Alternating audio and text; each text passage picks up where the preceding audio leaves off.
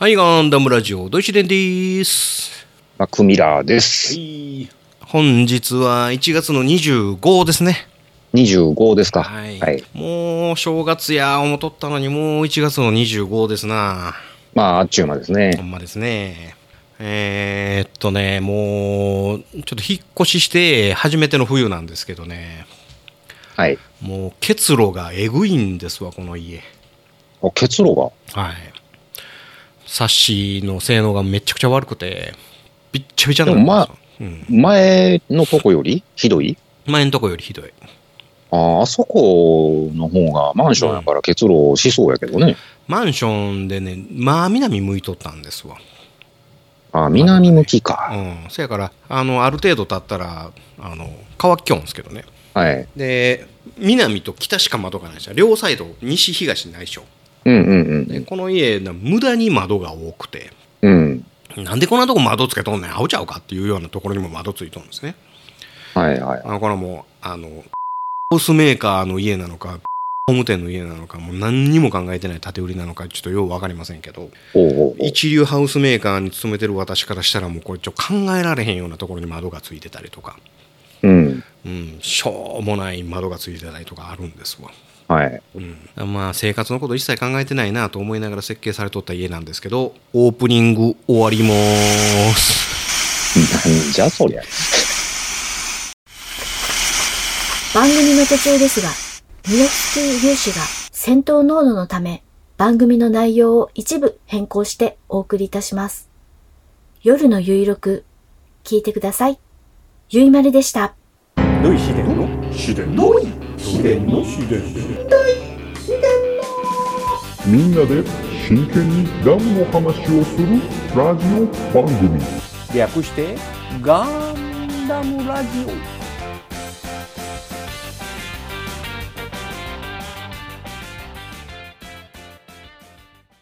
この番組は一年戦争史研究家の土井紫伝とアシスタントのラトキエがお送りするダムの話などをせずガンダムの話ばっかりする番組です。はい本編ですはい、お願いします。はいもう毎日のもう結露対策のためにもう毎日毎日もう結露をねこうこう拭き取っとるんですけどうん。もうそれが鬱陶しくて文句が言いたかっただけのオープニングでございました。はいそろそろ我慢できへんかったわけね。もうなこのへこの収録の前になもう嫁はんが「もう結露拭いといてや」とかって言って出てきよんねんな、うん。仕事に。ほんで9時半から収録やからそれまでに一生懸命拭いて回っとったんやさっきも。うんうんうん。ほん。でなあのこのスポンジでなこう拭いてジューッと絞ってバケツのうん。下から全体の4分の1ぐらいまで水がたまんのよ。それ相当やな。相当やね。びっちゃびちゃやねんうん。これまあ基本コンクリートの家やねんけど。あ、コンクリコか。ンクリやねなんかめちゃめちゃフリートークみたいになってるけど。あれ？これ後半じゃないの？後半じゃない。前半やでこれ。あ、そう。ごめん文句が言いたかったん。はい。はいということでえーっと先週からの続きザク1のお話でございますはい、そうですね。はい思い出したかのようにザク1でございますザクワンですね。はいまあまあ先週はねえーっと歴史的なお話まあ、開発の経緯等々のお話をねちょこっとさせていただいてはい。で今回はですね、えー、と各部解説でございます。各部。はい。はいねえー、とまずは基本構造からお話ししていきましょうか。はい。はい、はい、05はですね、えー MS01 クラブマン。クラブマンの前、えーごめんなさい。クラブマンの次ですね。クラブマンの次に開発された MS01 で採用された流体内パルスシステムを駆動系として用いられております。はい。謎機能ですね。はい。流体内パルスシステム。これ何かっていう話です。はい。えー、とその何かの前にですねこの方式はですね油圧シリンダーに比べて作動スピードが速いんです早い。はい速いさらに、関節自体をモーターにするよりも重量が軽く機構を単純化できるという利点もございます。うん。はい、要はザクの関節はモーターで動いてるわけではないんですね。モーターではない。はい、でその流体内パルスシステムこれ何かって言いましたら、えー、とジェネレーターの炉心要はまああのあれですね。まあただ MS01 の時はまだ、えー、と熱核反応炉がございません、まあ、最終的にですね、熱核反応炉から発生するエネルギー。これをですね特殊なコンバーターでパルス状の圧力に変換します。パルス状の圧力っていうとどういうもんなんでしょうねまあどういうもんやね。うん、要は注射器でニュッとするようなそういう圧力に変換するそういう風な系やと思いますねうん。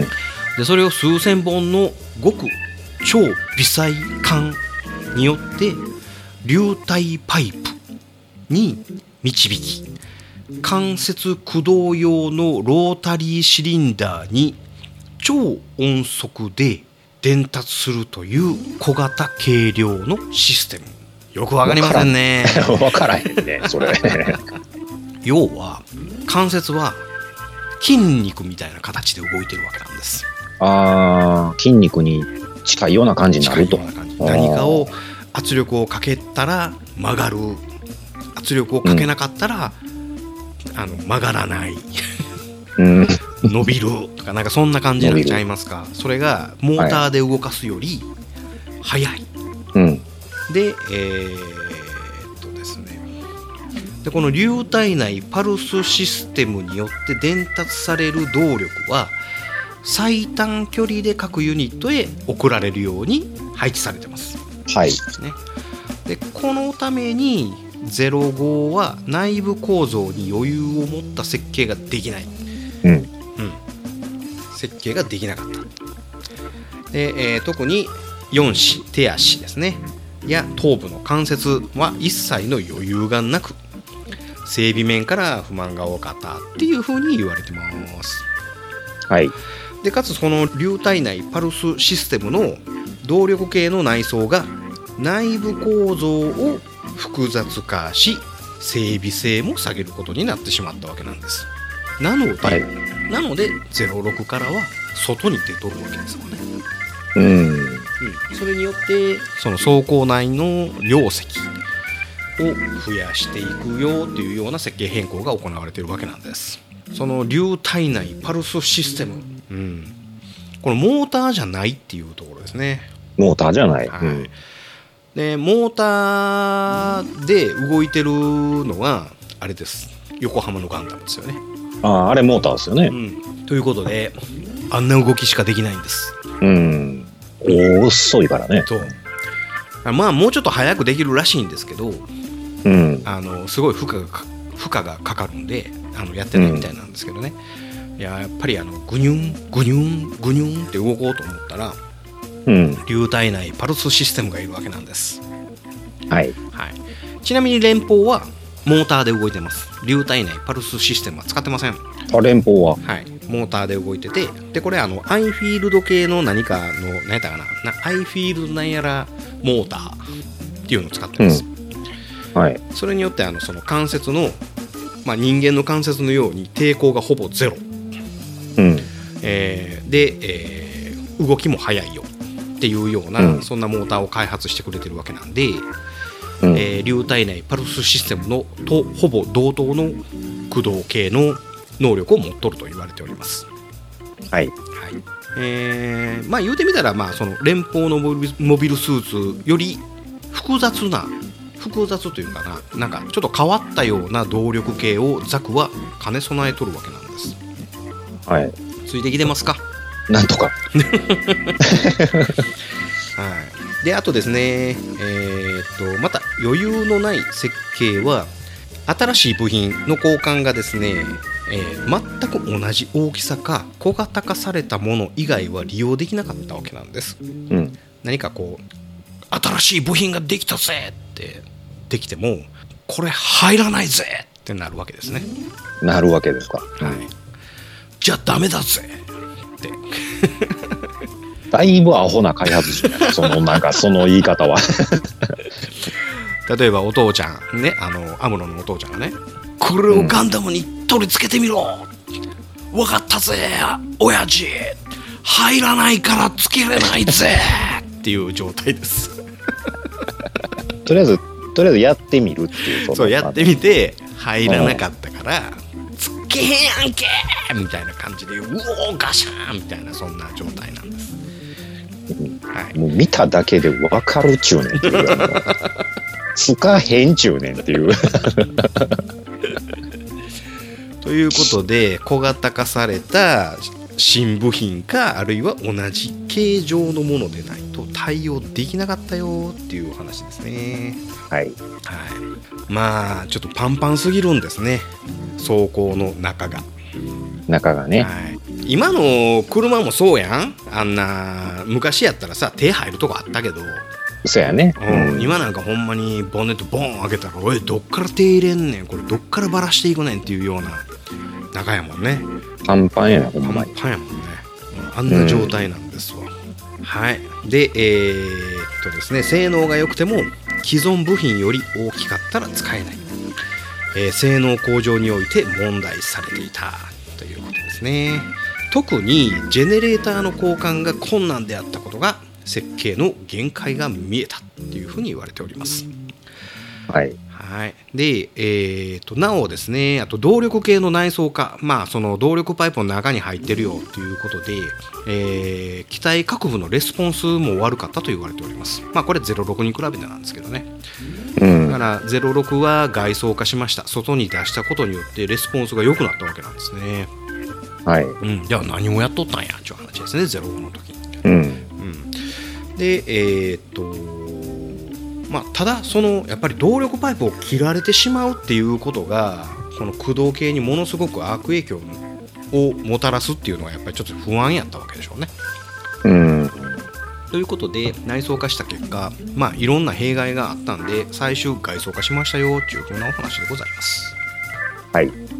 でまあ、えー、と先週も言いましたけどねマニピュレーターおててですねおてては 105mm のマシンガンの発射分解組み立てを可能として、えー精密作業にも対応できますよということです要はつまみを回すよとかね、うん。えー、と人を乗せてギュッと握っても潰れないよとかねうん。はい、でそういう精密作業を行う場合ソフトウェアのモードの切り替えが行われたらしいです、はい。うん、要はなんか精密作業モードみたいなのあんねやろね、あるんやろね。うん、それをどうやって操縦するかは分かりませんがなんかこう、はい。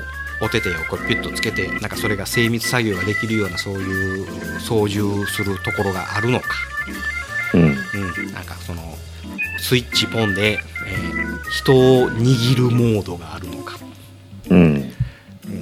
あるいは分解するのもそそういうスイッチポンで分解組み立てモードがあるのかうん。ね。えーっとちなみにガンダムはスイッチポンで、えー鼻をちぎるモードがありますので、ありましたね。はい、やっぱその MS06 がで外装化された段階でザクの、えーっと弱点はああいう動力パイプなんだねっていうことがもう分かってたんかもしれませんね。そうですね。はいうん。なのでガンダムには鼻ちぎりモードっていうのが存在してます。ありましたね。はい。ね、それはまた過去回を聞いてください。はい。いろんな鼻ちぎりモードのお話をしてるはずです。してたと思います。はい。はい。で、どこでしてるか分かりませんので、1回目から聞いてください。1回目からね。はい。1回目から聞いたら、どっかで出てきますわ。はい。ね。もはや120回以上お話をしておりますが、1回目から聞くことによって、全てがご理解いただけると思います。あと、バックパックの話です。当初のバックパックに収められてた推進用のバーニアは化学燃料ロケットでありました。はい。要は液体燃料を積んどったわけです。液体燃料ね。うんでそれを2機のロケットエンジンで全開でブオーっとこう推進するとですね10トンの液体燃料27秒で消費してしまいます、27秒。はい、なので、えー、と20 30秒ぐらいビューっとやっとったらもうエネルギー切れで戻れなくなっちゃうわけなんです。うん。なので使用にあたっては一定の技量を必要とされた、うん。これあのー R1A であったり R2 もそのあたりのねそのエネルギープロペラントが足りないよっていう話ですよね、う。うんん、やっぱりそういうあの推進推進系のものをいっぱい使ってたら、うん。えー稼働時間が極端に短くなるよとだから技量がいって、あんまり使いすぎるような下手なパイロットではこれちょっと乗りこなせないよっていうふうな話ですねうん。はい、でそれがですね、えーっと後に熱核反応炉じゃない、えーっと熱核ロケットエンジンに変更されております、はい。はい、もう少し、えー液体燃料ではなくって熱核ロケットエンジンですので、まああのもう少し使える時間が長いうん。ものに変更されております、はい、あと頭部。頭ですね。はい。はい。えー広告軍のモビルスーツの顔とも言うべきモノアイ。これは、えー開発の初期より採用されておりました。これもはい01020304この辺りも全部モノアイやったみたいですね。はい。はい。でえー、とモノアイは外部映像識別装置と各種複合センサーで構成されております。はい。えー05の時点では基本構造はすでに完成しております。なのでこのまんまジオングまであんまり変わらないあと05ではですね外部映像の識別は機体各所に設けられた補助カメラで行っておりますはい。いやコックピットに映されている映像はあのモノアイからの映像ではございませんうん。各種いろんなところに、えーついておりますはい。それが映像をコックピットに映しておるわけなんですうん。ね。で、モノアイは何しとんやっちゅうと、主として周辺情報の紹介を行う役割を担っていました。うん。要は、地形がどんな状態、あるいは敵さんがどこにおる、あるいは、えっ、と、星の場所、月の場所、地球の場所によって自分の位置を確認するためのものですね。はい。そういうものをモノアイでやってたわけ。05の頭部の正面には保護ビームありますよね。柱。ああ、柱ね。うん。これ、プロテクティブビームって言われております。はい。これ設けられておりましてね、これをモノアイを保護するカバー。要は、モノアイのカバーでは、モノアイのこの透明なカバーがついてるわけですよね。うん。それの強度がちょっと弱かったみたいなんで、当時。うん。それを保護するための柱でございます。うん。ねえーであとですね、モノアイはですね、回転ターレットっていうものにレールがついておりましてね、180度の旋回をします。ウィーン端から端まで180度。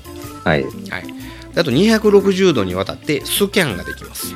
あ、スキャンね。はい、要はでも視覚は180動くのは180度やけどあとプラス何度ずつ。まあまあまあまあ後ろまで見えあのスキャンできますよはい。ということが可能なんですね。であと先先ほど言いました補助カメラは機体の中で全部で12箇所設置されております。はい。はい、だから、えー、とこれはまあ06の話になりますが、えっ、とスレンダー。スレンダーじゃねえわ。えっ、とジーン。うん。ジーンが、えー、と顔鼻ブチッとちぎられてですね、うん。うん、大丈夫か？補助カメラがあります。なのでいけます。みたいなセリフがあったような気がします、ありましたね。物愛がやられたとしても補助カメラがあるので補助カメラが12箇所あるのでそれでまあモニターは映るよっていうお話でございますね。はい。はい。次ジェネレーター。はい。ジェネレーターはですね熱核反応炉は M&Y 校舎とジオニック社が共同開発、うん。M&Y 校舎。初めて聞きますね。それ、初めてかな、出てきたそうですね、でこれがですね MYFG-M-ES 型核融合デバイスが採用されこの熱核反応は機体フレームに固定されており容積のみならず形状の変更は不可。要はもうこの形でないともうザク1の中に入らないと。うん。いうようなこの MYFG-MES 型核融合デバイスまあイオネスクいちゃうとミノフスキーイオネスク型熱核反応炉のこのザク1のタイプのジェネレーターなんでしょうねこれがね。うん。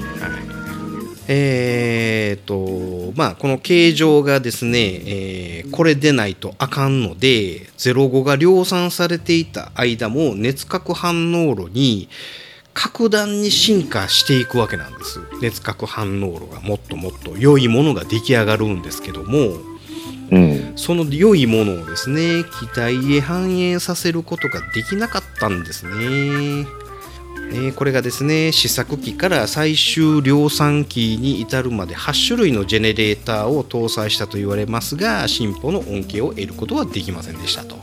いやもう形が決まっちゃってるんですね。うんなの、でアムロのお父ちゃんがこれをつけてみろって言われて分かったよ。って言ってもつけないつけられねえんじゃねえかよ。グラシャーンってやるわけですね。どうしても入らんと。はい。なのでまあまあそこからザク1からザク2にもう早く設計変更するっていうのはまあ分からんでもないなっていう風なお話でございます。うん。ねであとですね宇宙空間での熱核反応炉の排熱問題がこれ深刻化しておりますはい。どうやって熱を排出しようかなと。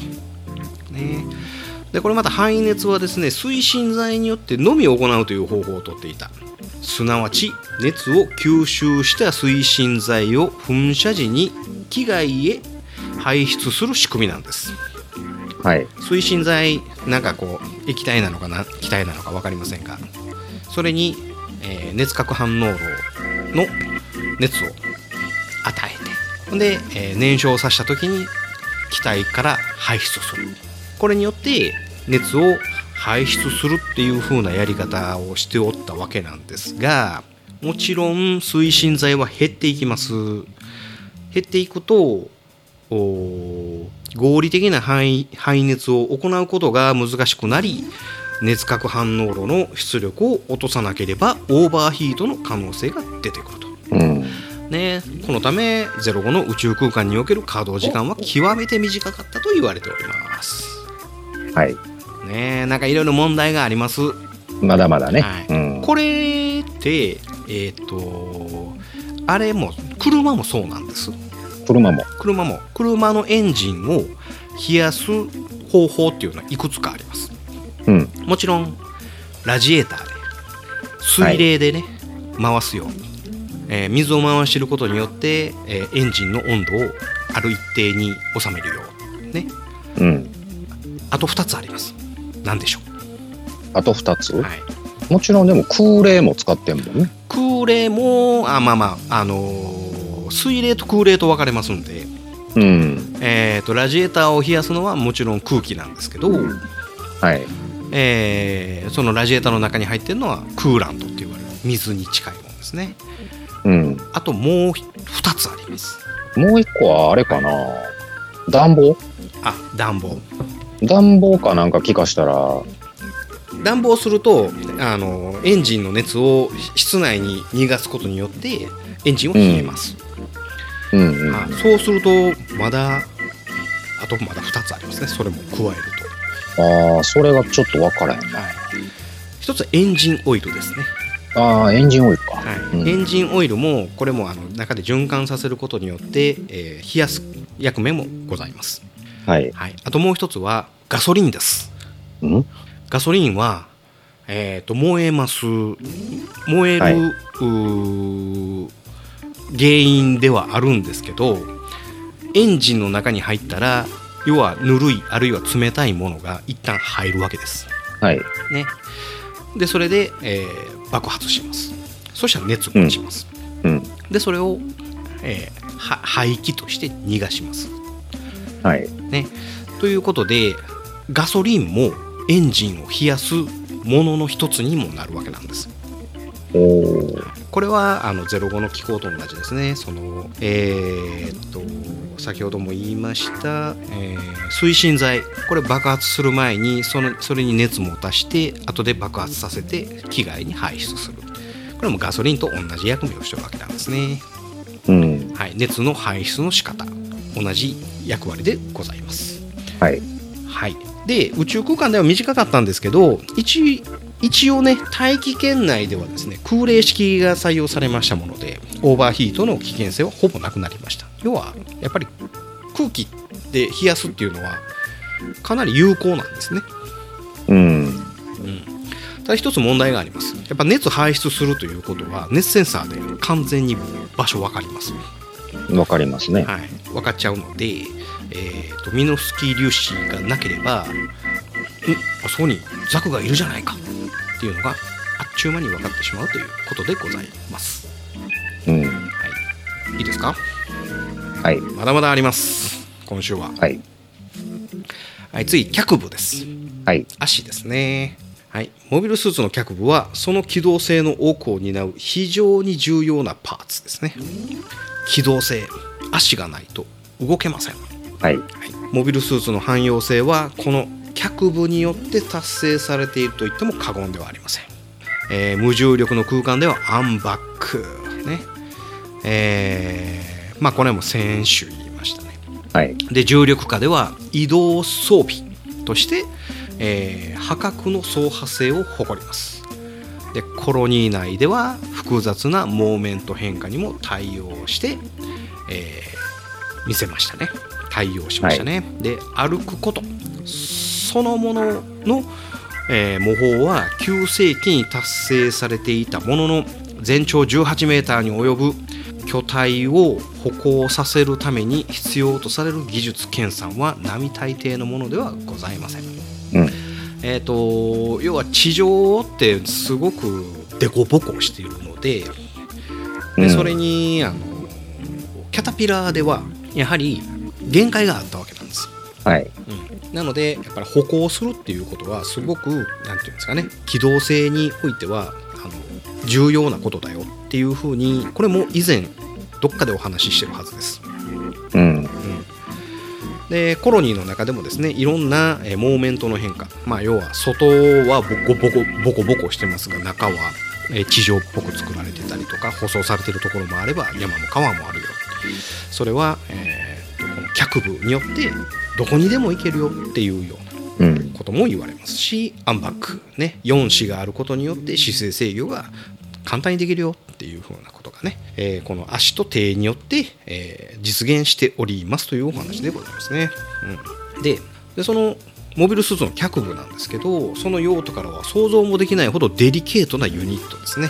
と同時に最も酷使される部位で特に05系の機体は流体内パルスシステムをはじめとする動力系の取り回しを機体内部に内装しているため複雑な構造になっていたので、えー酷使して直さなあかんけど直しづらいっていうようなことが、えーこの MS05 の問題です。まあここまでいろいろご説明させていただきましたが、えーと問題しかないっていうのが05でございます。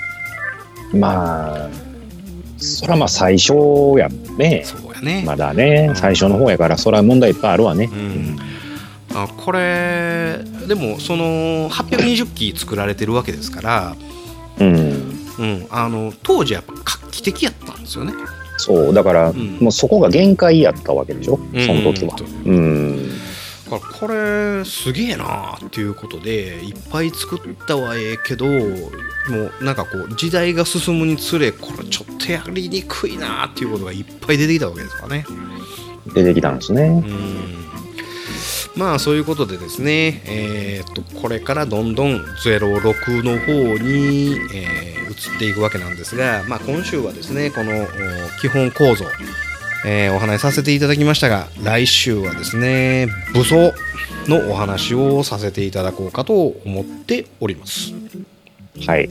はい、えーそれではチャンネルはそのまままたもや05の開発人でございます大きいもんは入りませんコマーシャル配信するよ夜のゆいろく本当だべし、いいんでしょう。はい。配信するよ夜のゆいろくそれでは皆様、聞いてみてねはい、後半でーす。はい、お願いしまはいす。。えーっと、ちょっと前半でもチロッと言いましたが、はい。結露よ。結論問題ね。うん結露。もう、ちょっとさっきもやっとったんですけど、これ、ちなみにあの、後半別撮りです。実はね、うんはい実はちょっと、はい。はい。なので、えーっと、前半の時に起こってた日とはまた別の日でございます。はい。で、今日はあの、結露の、その、水分がどんだけあるかってちょっと測ってみたんやけど、はい。なんと1リッターありました。やっぱすごいなそれ。もうね、いのよね。なんやねん、ちゅうぐらいの窓。まあ言ったら、毎日うんってことやもん毎ね。日20あ1リッターなんで、ひ一月に30リッターぐらい結露します。もう朝にはそんだけ1リッター溜まると。そうそうそうそうそう。だから、そんだけその空気に、あの、湿度があるいうことやねんけど、うん。うん。だから、飲んで、息吐いてるやつが、あの、部屋の中の湿度を上げてるんか、なあ、なんかようわからへんけど、毎日そんだけ出るんで、今日はもう一日かけて窓に、あの、断熱のシートを貼ろうと思って、ああ、あるね。ううんん。まあでもね、あの、とりあえず1枚だけ貼ってんねんけど、うん。その断熱シートのとこから結露してるんで、うんうんうん。全く無意味やとは思うんやけど、とりあえずやるだけやってみようと思って。もうひどい。まあ、カビ生えるからな、結露ほっとったら。せやねん、その、多分ね、まあまあ、これ、築、2020年やったかな。2020年、あ、じゃあ、じゃあ、じゃあ、2000、2000年築なんですよ。2000年23年前なんで、うん。ただそれでも、うーん、まあ世の中にはこの断熱サッシっていうのは普及してなかったかもしれへんけどね。うちの会社はもうもちろんやっとったんやけど、そんな。うん、まあまあね。ううん。ん。だからサッシがもう外気温なのよね。そら結露するわね。ううんん。で、窓のガラスも外気温なのよね。うん。うん。そやからまあ結露するのはわかんねんけど、わかんねんけど、ちょっとひどい。ほんまに、あの、びちゃびちゃなのよ。お風呂よりびちゃびちゃなのよ。まあ、まあ家自体は、しっかり断熱されてるからやろうけどね、多分。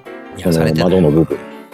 あうちなんかもう、とにかく寒いんでね。ああ、なるほどね。だから、結露はしてないな。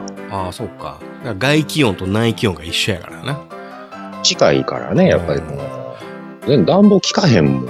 ああ、そうなんや。うん。ああそれはそれでも大変やわな。うん。で、夏暑いしな。夏暑いし。うん。で、夏はね、真夏はあんまり経験してないから分からへんねんけど。ああ、そうやね。うん。んまあ、あのー真夏が暑い、まあ、コンクリートの家どうなんやろな。まあ、もう長いこと住みたくないですわ。まあ言うても、そんなすぐ、すぐ動くわけにもいかんしね。そうやな。まあ最低、まあ、7、8年は住むやろうけど、うん。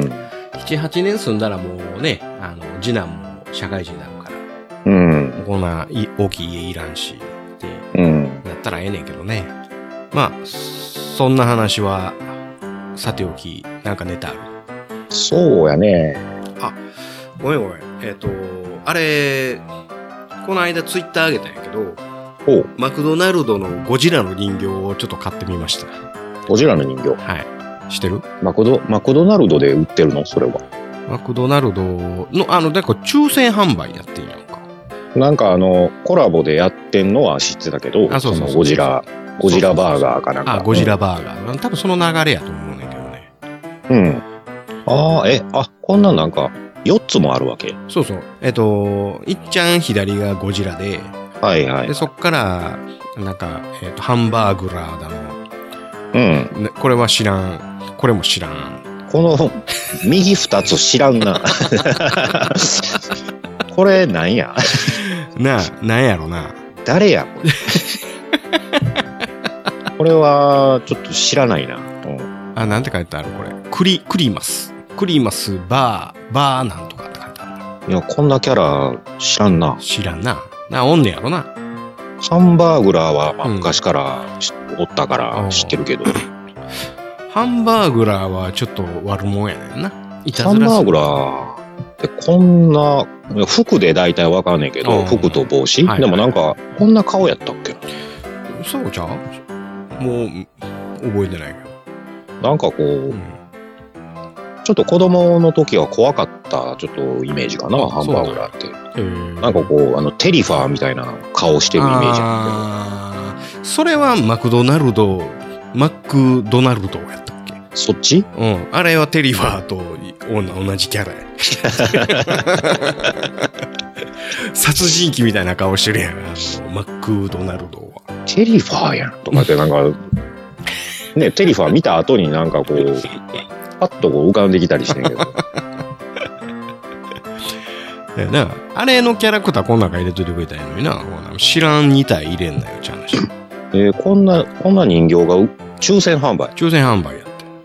で、抽選当たたったんね？そうやね。2970円。高いな。そうやね。でも全く興味ないのにな。なんでこうたん？いや、なんかゴジラ流行ってるやんか、今な。なんか流行ってますね。うん。ほんで、こういう、あの、人形もなんかいろんなコラボをやってるね。で、ね、コンビニでもね、やったかな、アイアンマンでこんなんやってんね。ああ、うん。で、それも一回引くのに何倍や ?990 円やねんな。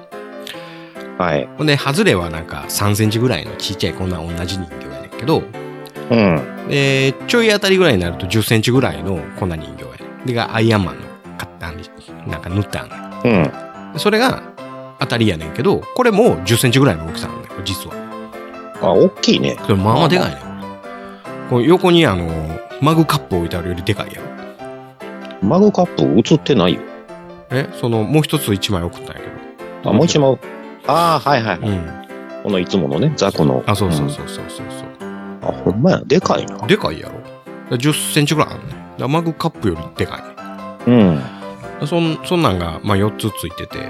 で、これまあ、あの、えっ、と、要は転売屋にはならへんけど、うん。あの、メルカリ見てたらだいたい7、8000円ぐらいやね。えー、高いなそう。やね。で、まあ、どんどん相場は下がってきてるから、もう、あの、売り時はもう終わったんやろうけど、うん。うん。まあ、そんなんが当たったから、買うてみて、そのまんま、あの、クローゼットの中に押し込んでおります。これな、飾らへんな。これはもう未開封のまま10年ぐらい置いといたら、あ、なんぞ、ちょっとお値段500円ぐらいつくよとか、そんなレベルかもしれん。10年、10年後ぐらいな。何何やこれ。こん知らんぞ、こんなん。なんでこんなんあんねんとか言うてるかもしれん。引っ越しの時は、これもうほかしちまえとか言って言うかもしれない。な、そういう、まあ、この、ゴジラの、この、これがいいやんか。その、横3体はどうでもいいけどさ。ゴジラ、うんなんか流行ってるけど、なんか全然見ようって思わへんな。せやねん。俺まだ見てへんし、あの、アマプラに落ちてきたら見るけどね。うあん。この間、あっくんが面白いから見てくださいよとか言って、なんか、ツイッターであ。言ってくれたああ、あ。の、映画館行ってはるやつうんあげてはったね。そうそうそうそう。サバラジオでも、ね、ゴジラは面白い。泣くやらなんやら言うてるやんか。マイナス、マイナスなんていうのあれ？マイナス1なのか、マイナス1なのか。1なのか。うん。ですわ。あれは、に日本のやつやね。あ、そうそうそうそう。神木隆之介くんとかさ、ああ、はいはい。あの、紅白で出てた女の子の司会の、あの、ディズニーの歌を歌って、ババ下手くそやったあの女の子。誰かな？見てへん？何やったっけな？なんか名前忘れたけど。まあまあ、まあまあ可愛らしい子ですわ。そんな、そんな子が、うん、なんか、出てきておりましたわ。まあでも、意外ですね。なんか、こういうのを買うっていうのはね。そうやな。いや、これはな、あの、会社の子が、これ知ってます？みたいな感じやって。うで、ん。でその子のお兄ちゃんが、うんえー申し込んでて、でうん自分も申し込みさせられたんですわ、みたいな感じで言うてて、はい。で、あ、そうなんや、と。ほんで、あとりあえずほんなら俺も申し込んどこう、みたいな感じで申し込んで、うん。で、そのお兄ちゃんも、その子も、お買われへんかって。ああ。で、俺だけ当たってん。うん。ほんで、あの、みんな当たってたら、うん。買うのやめようと思って。うんうんうん。でも俺だけ当たってるから、なんかプレミアム感が自分の中でできてしまうんですよ。ああ、確かにね。ううんん。だから、買っちゃったわけ。でも、そうやったら譲ってあげたらええんちゃう？ああ、なるほどな。欲しいったらそ、ねお、お兄ちゃんとか好きなんやったら、あれやったら譲ろうか、言うて。ああ、そうやな。まあでも、そ、そのお兄ちゃんもあんまり興味はないみたいなんだけどね。こういう風な、あの、限定品についついなんか買うてしまうタイプやらしいねんけど。うんはいはい。だからこう喉から手が出るほど欲しいとかいうゴジラファンでもなさそうだね。うん。だからもう喉から手が出るほど欲しいゴジラファンになんとか出会えるようにせな。まあ、いっぱいいてはるやろうけどね。せやろな。ゴジラ。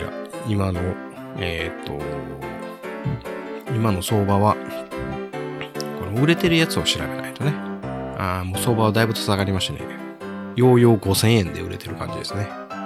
それでも5000円か。はい。4980円から5000円です。だからメルカリの、あのー手数料うん。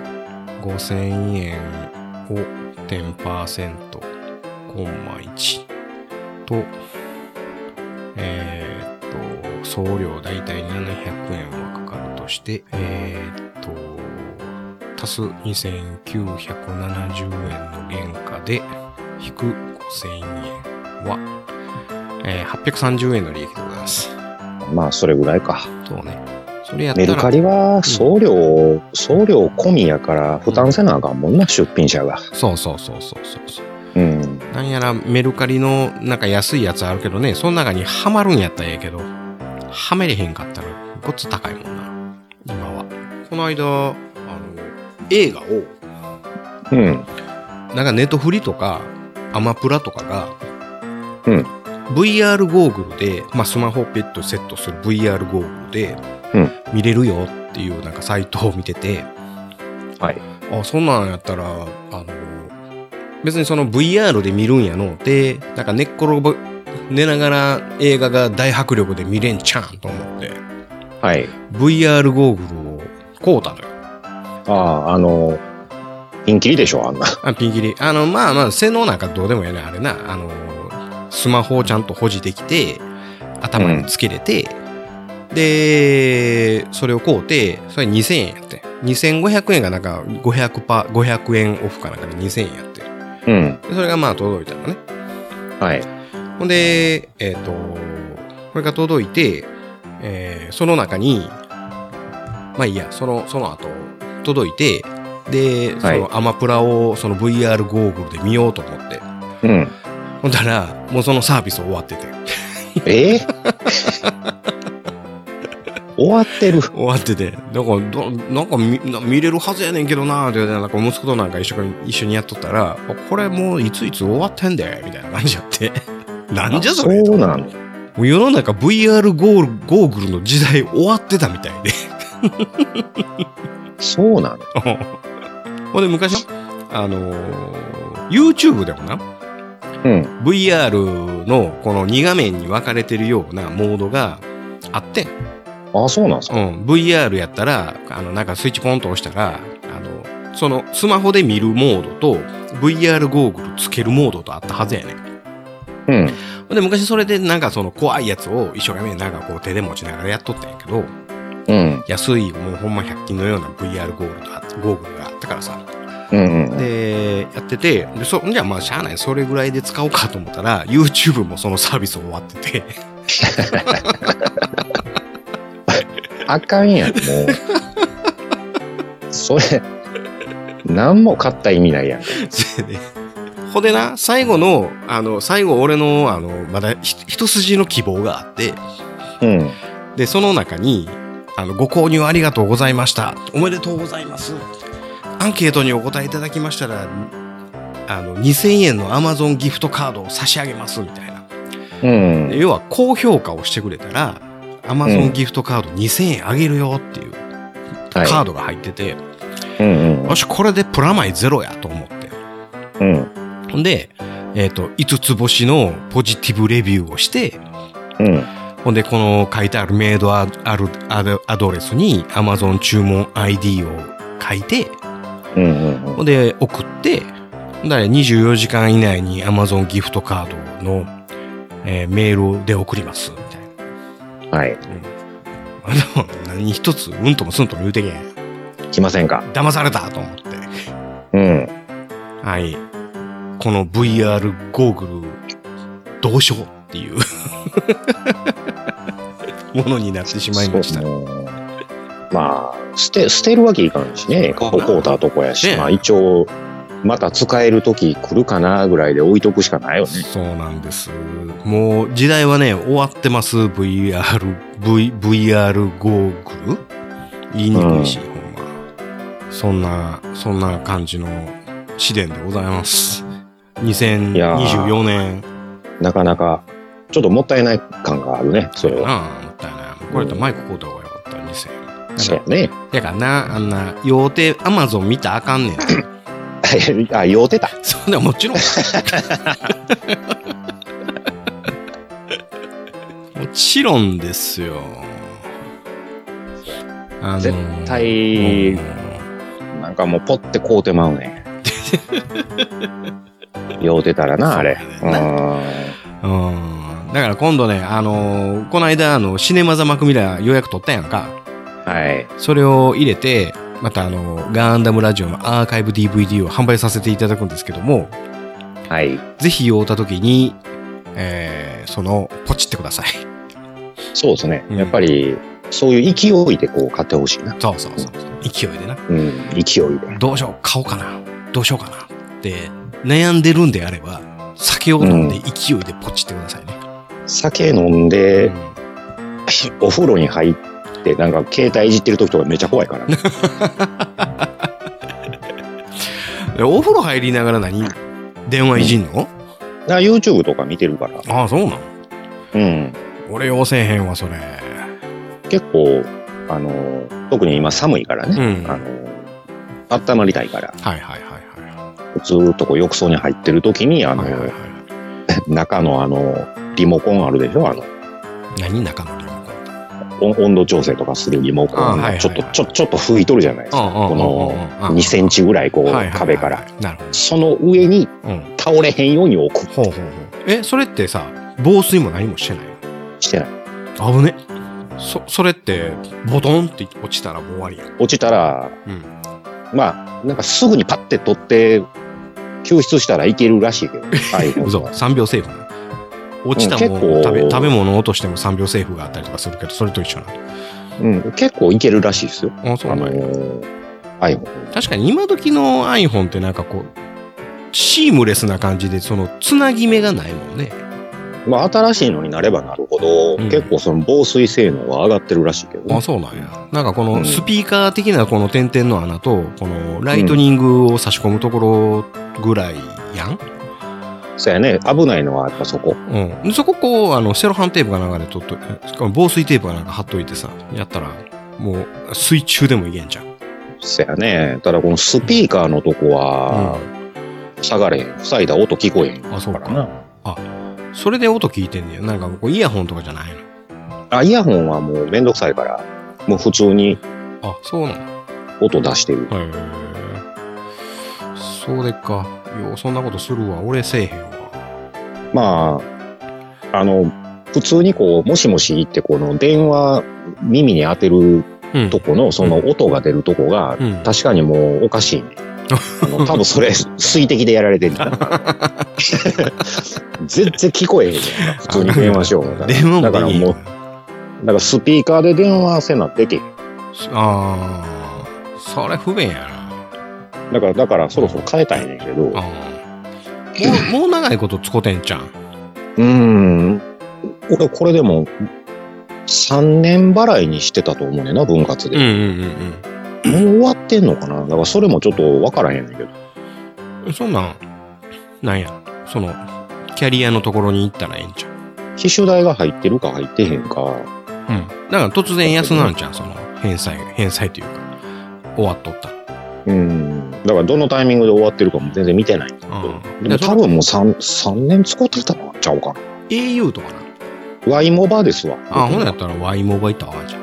まあね、近所にあるんですけどうんうね。んうんもう最近、なんかいきなり行ってとか、うんむ無理っすよ。あ予約せなあかんやんか。せやせやせやせやせやせやせや。来店予約せなあかんから。うん。ほんまいらんな。あれね。う。うんん。そうか、なんや、ワイモバのマイなんやらいうな、アプリでどうだとか言いよるやんか。それぐらいはアプリでわかりますけど、みたいな。うん。そこから調べてもらったらうんわかりますよ、みたいな。うん。それが分からへんから来とんねやんけ、みたいな。そやな。うん。わかる。その気持ちはわからんでもないな。俺もなんか3月ぐらいになったらこれ、au から何かに変えなあかんねん。ああ、変えなあかんやつね。そうそうそうそう。なんかキャリアを変えなあかんねんな。これまためんどくさい。3月ぐらいやねそれが。あっちの方ちゃうんすか？あんの、や安い方。そうそう。UQ? あ、UQ になるの ?au の。UQ、au 系列やったら UQ やから、UQ に変えなあかん。ちょっとね。ああ、それにせなあかんはずやわ。うん。もう、めんどくさいねんけどな。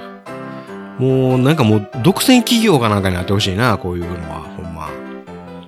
電電公社みたいな感じでさ、本当やったらもう、昔みたいな。ううんん。で、えー日本国民はただ、外人からだけ金取るみたいなな。まあ、安なったとは言え、言うてもその、なんやかんや、つけたら結局変わらんやん、みたいな。そやな。確かにね、俺今、払ってんのはね、1200、300円とかや。1300ああ円。僕、うん。僕5000円超えてるよ。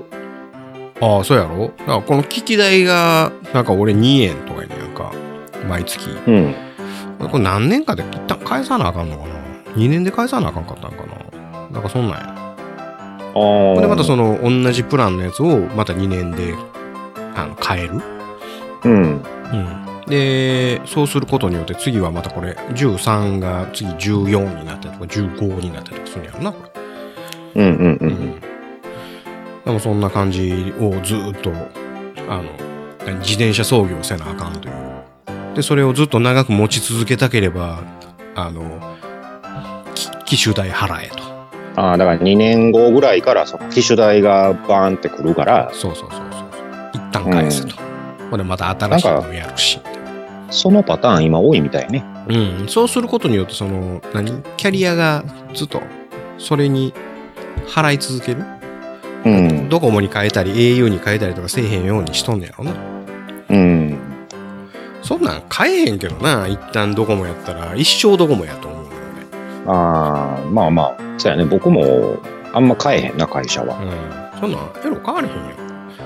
その変える言うても、その同じ系列のとこでい行き来するぐらい？その、うん。そやな。はいワイモバやったらソフトバンク。はいはい。そうやわな。なんか、あの、電気の支払いが俺ソフトバンクや。ああ、なるほどな。ソフトバンク電気やから、うん。変えたらややこしいやんか。うんその、ドコモとかうん au とかにしたらまた、なんかそっちの手続きとかもあるし、はいはいはい。めんどくさい。そやな。それってなんかその、携帯使うときに何ぼか安なりますよ的なやつやったやろ？まあ多分そうそうそうそうう。ん。うん。でもな、やっぱりな、乾電が一番やで。なんでうん。うん。もうその、元々の電気屋が一番やわ。俺はもう、俺あの、とか言う俺も au 電気やねんけどな。で それはもう、あの、嫁はんがもう勝手にしてきたこっちゃ。その、なんちゅうの？けどその携帯をその au 電気にしたら何何割引になりますわとか。うん。いう風なんで、もう、それはもう、せざるを得なかったんやけど、やっぱ乾電が一番や。まあ、その辺いろいろね、うんあの、皆さん、どこ使ってはりますかっていう感じですけど。あこの間、もうその、なんや、燃料代が高くなって、乾電ので、えーちょ全国的な電気代がアホみたいに高なった時時代あったやんか。ありましたね。うんあの時はもう乾電だけは微対値上がらへんかったからな。うん。うん。だから、あ、やっぱ乾電やな、と思いながら。それはもう、あの、全国で唯一原発が動いとる電気屋かや、電気屋やからな。まあね。ううんん。まあ、そんなこんなですな。なんかプラモデル買うた？買うてない？プラモは買ってないですね。あの、うん。コンパウンドおはうこの間買うてきたんやけど、はいはいはいはあれ3つ買うたらまあまあ高いな。ね。えっとねう、ん。粗めうん。で、何やったっけ？仕上げ。これが、これが500、1本500なんぼや。あそんなしたっけ？でね、うんその、仕上げだけなんか800何ぼすんねん。あ、そんなしたっけ？俺300仕上げだけ円ずつぐらいや高いったイメージやってんけどな。高っとか思って、上司上心で。あ、そうなんや。で、あの、歯磨き粉みたいなやつやろあれ。そうそうそうう、んサイズも、はいあんなちっちゃいの、お結構高いなぁあ、そうで、布もうんうん。また高いうんし、うんうんうんうん。なんか、バーってレジ持ってたら3000何ぼとか嘘。なそんなん高っとか思って。俺そんなイメージないな。あほんま？えそんな値段上がったんかな？上がったんかな。それか、その、ん何？割引率がまた悪なってんねやろか。どうやろな。ちょっとアマゾンで調べてみよう。仕上げ。ほんまやな。970円なんてするでしょ？うん。仕上げだけちょっと高い。仕上げ970円うんうん送料790円かかるけど715円ってところがあるね715円か。え、あの、送料750円かかるけどね。えー、っと、それが高いなうん、3本セットで1970円。うん。ほんまやな、あの、仕上げのうんクロスやらなんやら入れて、やっぱ2850円とかやな。するね。するなめちゃくちゃやな俺もこんだけかけたんかなへえ、高っ。まあ、いっぺん買うたら、当分いけるやろうけど。せやな。ここの仕上げとかはそんなねうん、あの、あんま使わへんねんけど、やっぱその粗めが一番よく使うよね。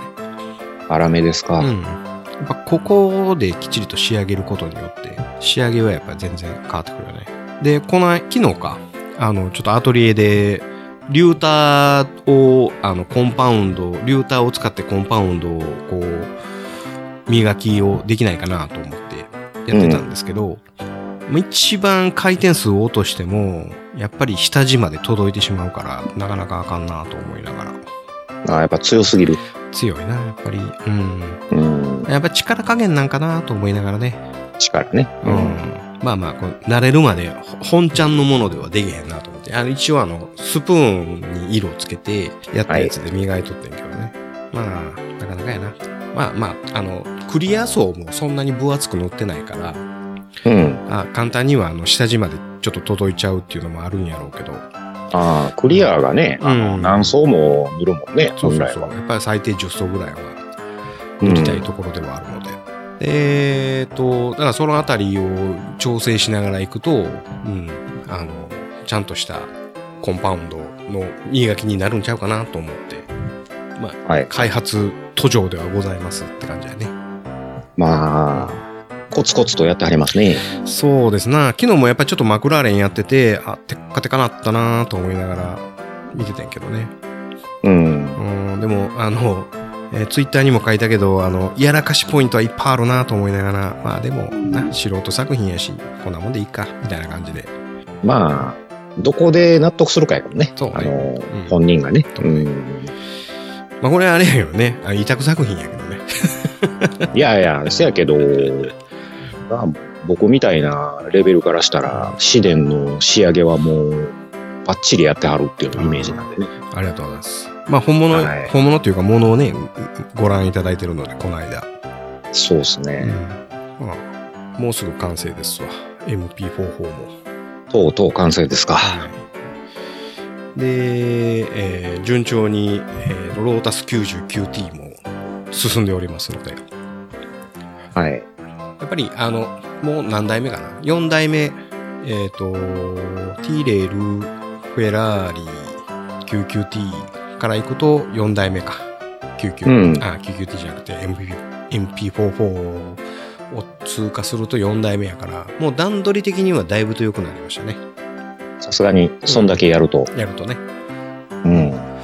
で、次はその、メタルパーツを初めて使うっていう。ああ、メタルね。はい。それに挑戦をさせていただきますんで、そこはちょっとじっくりといこうと思っておりますんでね。はい。そんな感じでございますな。後半は。エッチングですか。エッチングパーツ。まああれ。はいエッ。チングパーツ、高いもんね。高いね。うん。高いから、あのー、コータはええけど、なんか使うのもったいなくって使わなかったりとかしておりましたが、今回はちょっとロータスは、えー、気合を入れて4代目ともなるとね、気合を入れても大丈夫かとはい。やっていこうと思っております。そろそろ後半終わりましょうか。そうですね。はい。じゃあ、後半終わります。ライブムーン監督の下山天です映画「アライブムーン」は現在ブルーレイ DVD 発売中ですそして Amazon プライムほかあらゆるビデオオンデマンドで配信中ですぜひご覧ください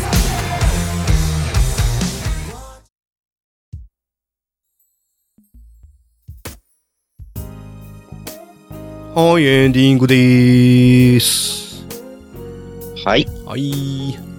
えーっと、エンディングでございます。はい。後半別撮りで前半のことを覚えたはるでしょうかね。前半は、あの、ザクワンです。ザクワンですね。はい。そうそうそうそう。えーっと、そのザクワン、来週もザクワンなんですけど、はい。その後何しようかなって、まだネタが決まってなくって。ああ、そのザクワンの後ね。そうそうそうそう。で、そうしているうちに2月の頭ぐらいにちょっとイベントあるじゃないですか。はい。うん。なので、今からネタ食っとかんと、ちょっとしんどいなと思ったり、もしかしたら穴開けてしまう可能性もありますんでね、番組に。ザクワンが3週行ったらですよ。うん。もうこれめちゃめちゃ内容濃いんで。そうですね。内容濃いのが続くと、次はもう薄くてもいいんじゃないでしょうか。そうですね。薄くなりがちではありますけどね。うん。ちょっとなんかネタまた考えなあかんな。うん。そう、そうやね。そうね。ああのーこんな話いかがですか的なね、あのーお便りもあったんで、はい。バルカンでも行きましょうか。あ、バルカンね。うん。うん。バルカン。バルカンって、まあ、だいぶどっかで喋ったけどね、あったくさんとね。バルカンの話はまあ確かにうん。昔にね、うんあのーしてたかな。うんガンダムの頭についたやつは60ミリのやつね。はい。で、今、えっ、と、A 点サンダーボルトについてるやつは30ミリやったかな。20何ミリやったかな。30かなうん。うんドーンっていうやつな。まあ、そんな話もああのりました話はしね。しましたね。うん。まだ、また別で、なんかちょっと探しますわ、バルカンでね。そうですね。まあ、あのー戦闘機にもついてますからねああ。そうですな。はい。うん。うん。じゃあそういう風な形で予告バルカンは来週、再来週でございますな。最終さ、え、来週、再来週といえば2月の1週目ぐらいですかね。はい。うん。まあまあ、えー来週はポテコが登場しますんでお楽しみに。あ、そうですか。はい。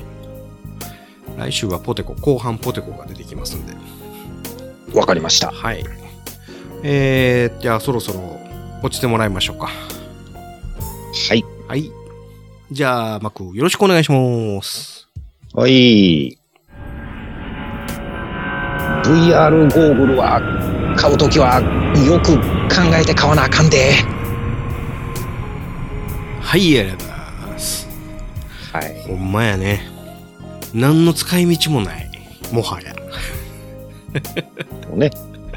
これもだ、これも終わってる、これも終わってる。で、ポイントけえへんってどういうことや？みたいな。なあ、まだ2000円ほどやったからよかったもののやな。売るな、こんなもの。ほんま、バンが。いやな、まあ、あの、あんねん。その、会社でな、間取り作るやんか。はい。それが全部 VR で見れるよっていうアプリがあって、うん。で、あんのよ。そういう VR の、なんかそういう風な、なんか顔にバーンつけて。うん。うん。で、もう今、もはやもう誰も使ってへんねん、そのな、機材。うん。うん。だからもう時代はもうそんなんじゃないんやなと。というのに、えー気づくのが遅かった。うん。無念。また来週。我々は優秀たるジオン広告国民から番組の感想を募集している。ハッシュタグガンダムあるいはハッシュタグロイ試練をつけてツイッターでつぶやいていただきたい。あえて言おう番組内で読ませていただくとジークジオン